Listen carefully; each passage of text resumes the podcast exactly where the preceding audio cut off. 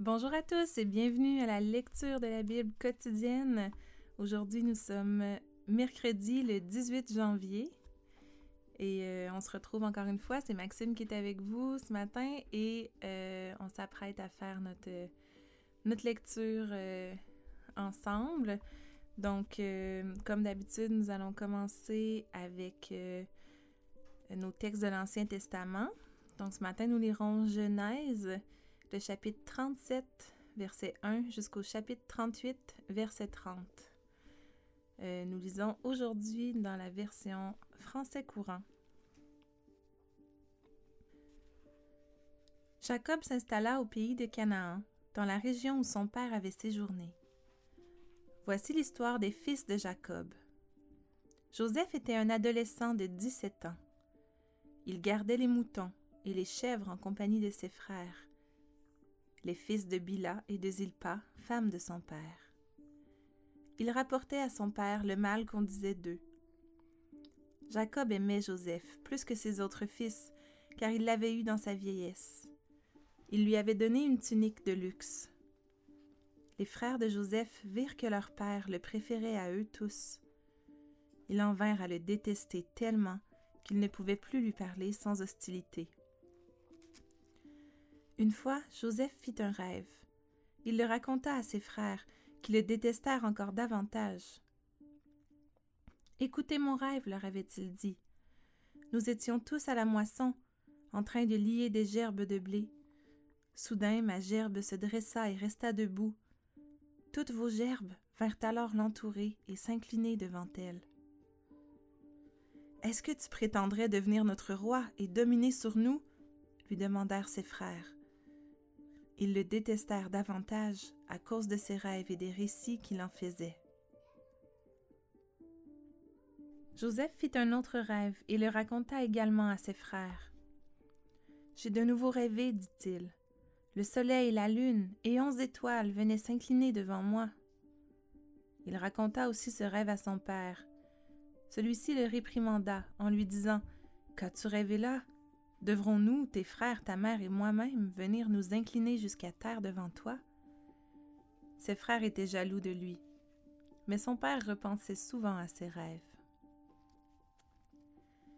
Les frères de Joseph se rendirent dans la région de Sichem pour y faire paître les moutons et les chèvres de leur père. Un jour, Jacob dit à Joseph Tes frères gardent le troupeau près de Sichem, va les trouver de ma part. Oui, père, répondit Joseph. Jacob reprit Va voir s'ils vont bien, ainsi que le troupeau, puis tu m'en rapporteras des nouvelles. Jacob l'envoya donc depuis la vallée d'Hébron. Quand Joseph arriva près de Sichem, un homme le rencontra tandis qu'il errait dans la campagne. Il l'interrogea. Que cherches-tu Je cherche mes frères, répondit Joseph. Peux-tu me dire où ils sont avec leurs troupeaux?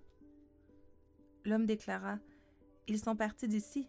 Je les ai entendus dire qu'ils allaient du côté de Dothan. Joseph partit à la recherche de ses frères et les trouva à Dothan. Ceux-ci le virent de loin. Avant qu'il les ait rejoints, ils complotèrent de le faire mourir, se disant les uns aux autres Hé, voici l'homme au rêve, profitons-en pour le tuer. Nous jetterons son cadavre dans une citerne et nous dirons qu'une bête féroce l'a dévoré. On verra bien alors si ses rêves se réalisent. Ruben les entendit et décida de sauver Joseph. Ne le tuons pas, dit-il. Puis il ajouta Ne commettez pas un meurtre. Jetez-le simplement dans cette citerne du désert, mais ne le tuez pas. Il leur parlait ainsi afin de pouvoir le sauver et le ramener à son père. Dès que Joseph arriva près de ses frères, ils se saisirent de lui le dépouillèrent de sa belle tunique et le jetèrent dans la citerne. Cette citerne était à sec, complètement vide. Puis ils s'assirent pour manger. Ils virent passer une caravane d'Ismaélites qui venaient du pays de Galaad et se dirigeaient vers l'Égypte. Leurs chameaux transportaient diverses résines odoriférantes, gomme adrageante, baume et ladanum. Judas dit à ses frères quel intérêt avons-nous à tuer notre frère et à cacher sa mort? Vendons-le plutôt à ces Ismaélites, mais ne touchons pas à sa vie. Malgré tout, il est de notre famille, il est notre frère. Ils donnèrent leur accord. Mais des marchands madianites qui passaient par là tirèrent Joseph de la citerne. Ils le vendirent pour vingt pièces d'argent aux Ismaélites, qui l'emmenèrent en Égypte. Lorsque Ruben alla regarder dans la citerne, Joseph n'y était plus.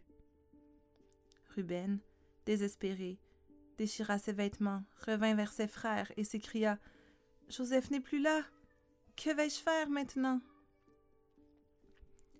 Les frères égorgèrent un bouc, prirent la tunique de Joseph et la trempèrent dans le sang.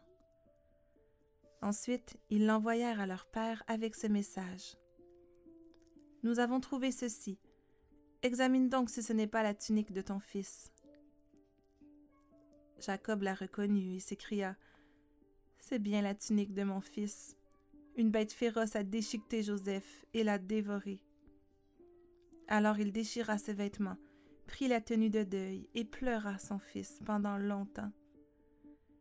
Tous ses enfants tentèrent de le réconforter, mais il refusa de se laisser consoler. Il disait Je serai encore en deuil quand je rejoindrai mon fils dans le monde des morts. Et il continua de le pleurer. Les Madianites emmenèrent Joseph en Égypte et le vendirent à Potiphar, homme de confiance du Pharaon et chef de la garde royale. À cette époque, Judas quitta ses frères et se rendit à Adoulam, chez un nommé Hira. Là, il aperçut la fille d'un certain Shua, un Cananéen. Il en fit sa femme. De son union avec lui, elle devint enceinte et mit au monde un fils que Judas appela Er. Cette femme eut un autre fils, elle l'appela Onan, puis un autre encore qu'elle appela Sheila. Judas était à Kizib au moment de cette naissance. Judas maria son fils aîné Er à une femme nommée Tamar. Er déplut tellement au Seigneur que celui-ci le fit mourir. Alors Judas dit à Onan Tu connais ton devoir de proche parent du mort. Tu dois donner une descendance à ton frère, épouse donc sa veuve. Mais Onan savait que l'enfant ne serait pas considéré comme le sien. C'est pourquoi chaque fois qu'il avait des rapports avec sa belle-sœur, il laissait tomber sa semence à terre pour ne pas donner d'enfant à son frère. Cette conduite déplut au Seigneur, qui le fit mourir lui aussi. Judas dit alors à sa belle-fille Tamar, Puisque tu es veuve, va habiter chez ton père en attendant que mon fils Sheila soit devenu adulte. Il se disait en effet, Il ne faut pas que Sheila meure lui aussi comme ses frères. Tamar s'en alla donc habiter chez son père. Après un certain temps, la fille de Shua, femme de Judas, mourut. Quand la période du deuil fut terminée, Judas se rendit à Timna avec son ami Hira d'Adulam pour voir ceux qui tondaient ses moutons. Lorsque Tamar apprit que son beau-père allait à Timna pour tondre ses moutons, elle quitta ses habits de veuve se couvrit le visage d'un voile et alla s'asseoir à l'entrée d'Énaïm, qui est sur le chemin de Timna. En effet, elle s'était rendue compte que Sheila était devenue adulte, mais qu'elle ne lui avait pas été donnée pour femme. Judas vit Tamar et la prit pour une prostituée parce qu'elle avait voilé son visage. Ne sachant pas que c'était sa belle-fille, il se dirigea vers elle au bord du chemin et lui dit Laisse-moi venir avec toi. Que me donneras-tu pour cela répondit-elle. Je t'enverrai un chevreau de mon troupeau, dit-il. Elle répliqua. Oui, mais donne-moi un gage en attendant. Quel gage veux-tu demanda-t-il. Elle répondit. Ton cachet personnel avec son cordon et le bâton que tu tiens. Il les lui donna et alla avec elle. Elle devint enceinte de lui. Elle rentra chez elle, enleva son voile et reprit ses habits de veuve. Judas envoya son ami d'Adoulam porter le chevreau promis et récupérer les objets donnés en gage à cette femme. Son ami ne la trouva pas. Il demanda aux gens d'Énaïm Où est cette prostituée qui était au bord du chemin près d'ici Il n'y a jamais eu ici de prostituée, répondirent-ils. L'ami revint dire à Judas Je ne l'ai pas trouvé, et les gens de l'endroit m'ont même affirmé qu'il n'y avait jamais eu là de prostituée. Judas lui répondit Qu'elle garde ces objets. Ne nous rendons pas ridicules. En tout cas, j'ai envoyé le chevreau et toi, tu n'as pas retrouvé cette femme. Environ trois mois plus tard, quelqu'un vint dire à Judas Ta belle-fille Tamar s'est prostituée, la voilà enceinte. Qu'on l'amène, ordonna Judas, et qu'on la brûle vive. Pendant qu'on l'amenait, elle fit dire à son beau-père Regarde ces objets. Ce cachet personnel, ce cordon et ce bâton appartiennent à l'homme dont je suis enceinte. Tâche de savoir qui est cet homme.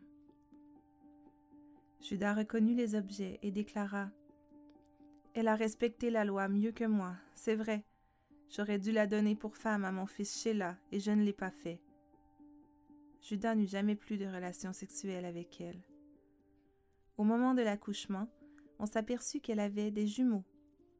L'un d'eux sortit alors un bras. La sage-femme le saisit et y attacha un fil rouge. Celui-ci est le premier-né, dit-elle. Mais l'enfant retira son bras, et son frère vint au monde le premier. La sage-femme s'exclama. Quelle brèche tu as ouverte. Judas l'appela donc Pérès, ce qui veut dire brèche. Puis l'autre enfant vint au monde avec le fil rouge au bras, et Judas l'appela Zéra. Enchaînons maintenant avec le psaume 16. C'est un poème appartenant au recueil de David. Ô Dieu, garde-moi. C'est à toi que j'ai recours. Je dis au Seigneur, Tu es mon maître souverain. Je n'ai pas de bonheur plus grand que toi. Quant aux fidèles qui sont dans le pays, c'est eux qui ont la vraie grandeur que j'apprécie. Ceux qui cherchent les faveurs d'un autre Dieu ne feront qu'augmenter leurs tourments. Je n'offrirai pas leurs offrandes de sang, je n'aurai pas même leur nom sur mes lèvres. Seigneur, toi qui es la chance de ma vie, la part qui me revient, tu tiens mon destin dans tes mains. C'est un sort qui m'enchante, un privilège qui me ravit. Je remercie le Seigneur qui me conseille, même la nuit, ma conscience m'en avertit. Je ne perds pas de vue le Seigneur, et je ne risque pas de faiblir puisqu'il est à mes côtés. C'est pourquoi j'ai le cœur plein de joie, j'ai l'âme en fête, je suis en parfaite sécurité. Non, Seigneur, tu ne m'abandonnes pas à la mort. Tu ne permets pas que moi, ton fidèle, je m'approche de la tombe. Tu me fais savoir quel chemin mène à la vie. On trouve une joie pleine en ta présence, un plaisir éternel près de toi.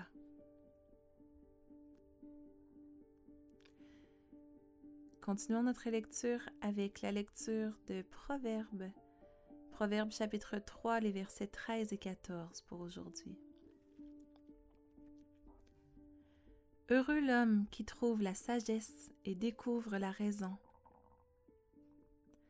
Les profits de l'argent, la richesse de l'or n'offrent pas autant d'avantages.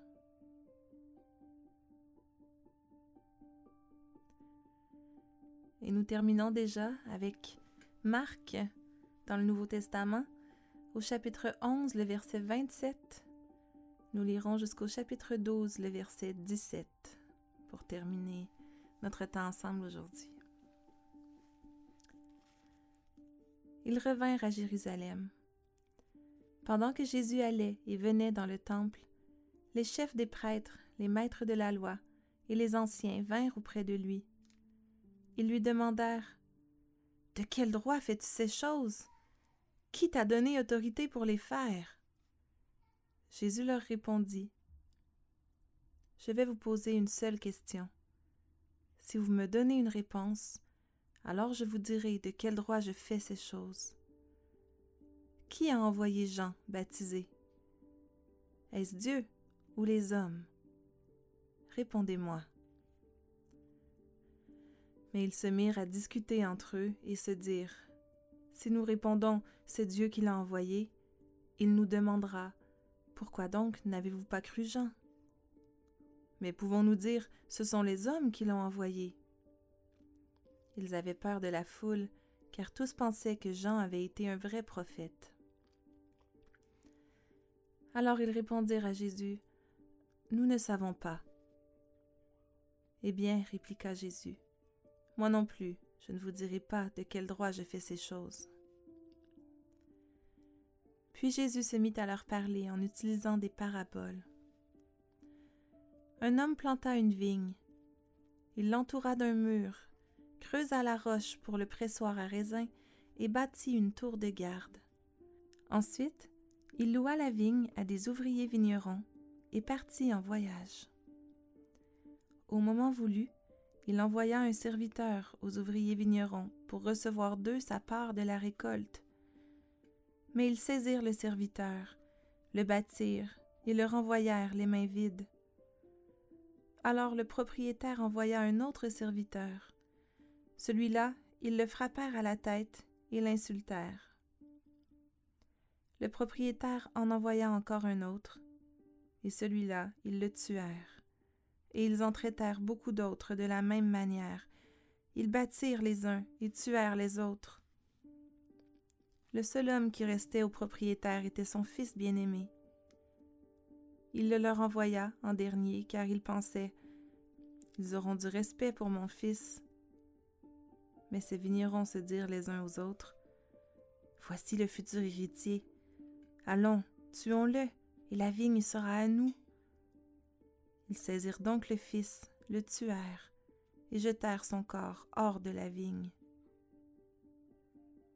Eh bien, que fera le propriétaire de la vigne? demanda Jésus. Il viendra, il mettra à mort les vignerons, et confiera la vigne à d'autres. Vous avez sûrement lu cette parole de l'Écriture? La pierre que les bâtisseurs avaient rejetée est devenue la pierre principale. Cela vient du Seigneur. Pour nous, c'est une merveille. Les chefs des Juifs cherchaient un moyen d'arrêter Jésus, car ils savaient qu'il avait dit cette parole contre eux. Mais ils avaient peur de la foule. Ils le laissèrent donc et s'en allèrent. On envoya auprès de Jésus quelques pharisiens et quelques membres du parti d'Hérode pour le prendre au piège par une question. Ils vinrent lui dire Maître, nous savons que tu dis la vérité. Tu n'as pas peur de ce que pensent les autres et tu ne tiens pas compte de l'apparence des gens, mais tu enseignes la vérité sur la conduite qui plaît à Dieu. Dis-nous, notre loi permet-elle ou non de payer des impôts à l'empereur romain? Devons-nous les payer, oui ou non? Mais Jésus savait qu'ils cachaient leur véritable pensée. Il leur dit alors Pourquoi me tendez-vous un piège? Apportez-moi une pièce d'argent, je voudrais la voir. Ils en apportèrent une, et Jésus leur demanda Ce visage et ce nom gravé ici, de qui sont-ils? De l'empereur, lui répondirent-ils. Alors Jésus leur dit Payez donc à l'empereur ce qui lui appartient et à Dieu ce qui lui appartient. Et sa réponse les remplit d'étonnement.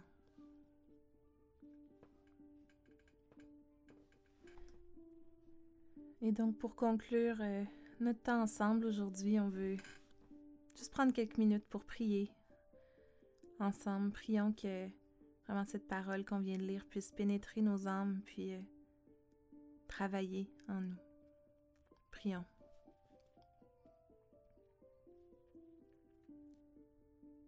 Père éternel, Dieu Tout-Puissant,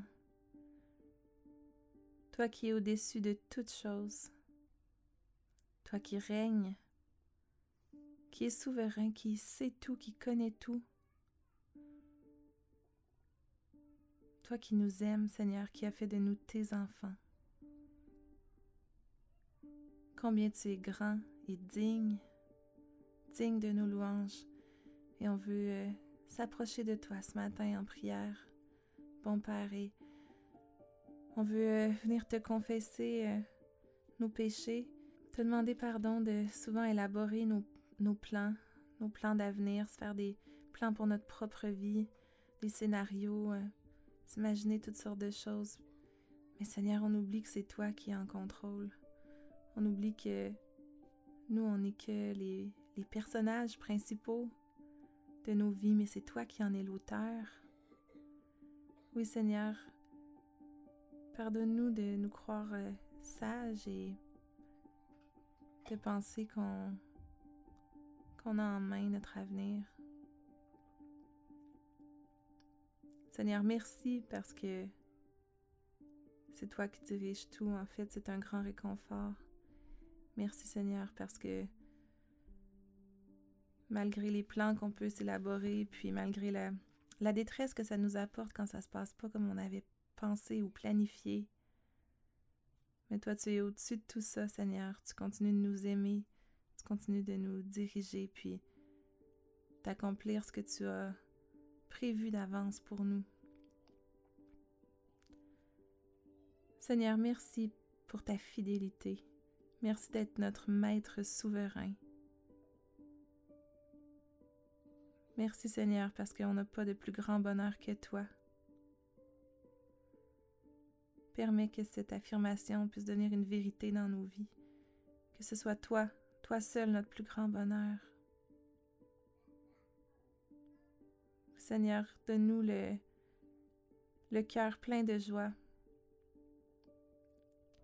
Donne-nous de nous réjouir parce qu'on sait que tu es toujours à nos côtés, parce qu'on sait que tu ne nous abandonnes pas, parce qu'on sait que tu nous relèves quand on tombe. Oui Seigneur, euh, merci tellement d'avoir envoyé ton Fils, ton Fils unique. Tu l'as envoyé pour nous, puis Seigneur, on, on l'a arrêté, on l'a accusé, on l'a tué mais il est venu par amour. Il est venu sachant tout cela, tout ce qu'il attendait. Par amour pour nous, Seigneur. Merci.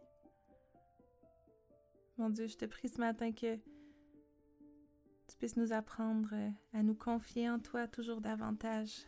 C'est un long apprentissage pour, euh, nous, mais Seigneur, on, te demande de venir agir, de venir transformer nos cœurs et de nous aider à placer toute notre confiance, notre espérance en toi.